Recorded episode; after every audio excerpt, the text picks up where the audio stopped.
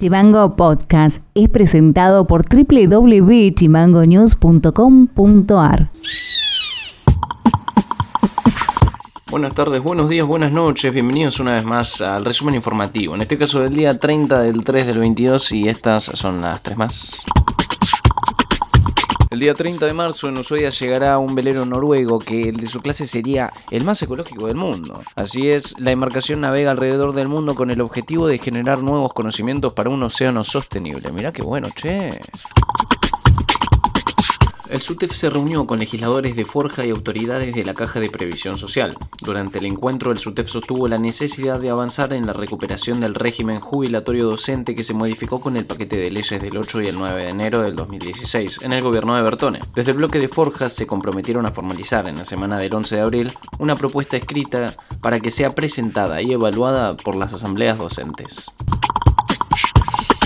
En el país, algunas estaciones de servicio establecieron un cupo de diésel por vehículo, 15 litros para chatas y autos y 50 litros para camiones. Bajo el posible desabastecimiento de este combustible, el diésel en Tierra del Fuego se encuentra garantizado, donde el expendio de gasoil en las estaciones de servicio es normal. Así lo estableció la Confederación de Entidades de Hidrocarburos, entienden que por tratarse de una isla y depender del transporte de carga, podría llegar a ser catastrófico para Tierra del Fuego no contar con este combustible.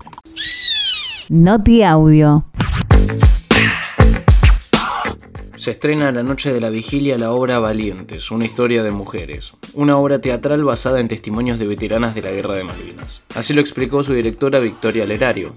Tuve la gran suerte de ponerme en contacto con nuestra veterana en Tierra del Fuego, Mariana Soneira, quien me contactó con una investigadora de Río Gallegos, una fotógrafa documentalista, y Rando Schaller, quien, bueno, hace más de tres años que está investigando sobre estas mujeres veteranas de guerra, reconocidas en el año 2012 por una resolución del Ministerio de Defensa y, bueno, por cada una de sus fuerzas. Así que me pareció muy oportuno poder reunir este material en testimonios, los testimonios en primera persona de, las sobrevivientes. Además, el acceso al acervo fotográfico histórico que cuenta Ivy Ferrando, ella cuenta con todo este material y además se ha dedicado a retratar en la actualidad, están hoy con vida, durante toda la pandemia se ha dedicado a ir provincia por provincia para poder retratarlas. Así que me pareció que era un material muy interesante, con muchas posibilidades de convertirse en una obra de teatro. Así que bueno, hace unos meses nos estamos dedicando a este trabajo, toda la conmoción, toda la emoción que,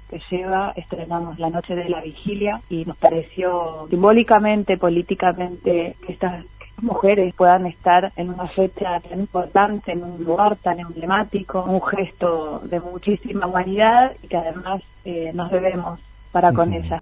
Noti Audio.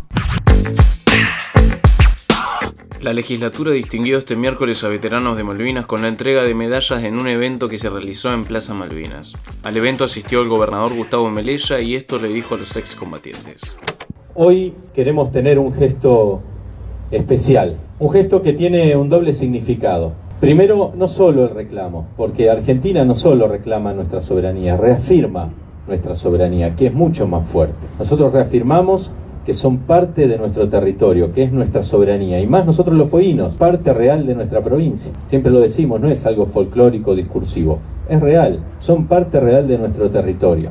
Entonces hoy reafirmamos en este momento con ustedes acá. Y segundo, el significado de las medallas, que es un signo que veo que muchos tienen muchas distinciones. La medalla no es que le entrega un gobierno, una legislatura o un poder judicial. La entrega el pueblo de Tierra del Fuego. Y siéntanse profundamente queridos, profundamente honrados por todo el pueblo de Tierra del Fuego. Acá no hay distinción si somos servidores públicos o no, si sos de la derecha, a la izquierda, de arriba, de abajo, gordo, flaco, morocho, rubio. No, es todo el pueblo de Tierra del Fuego que hoy quiere honrarlos ustedes a través de este pequeño y sencillo gesto.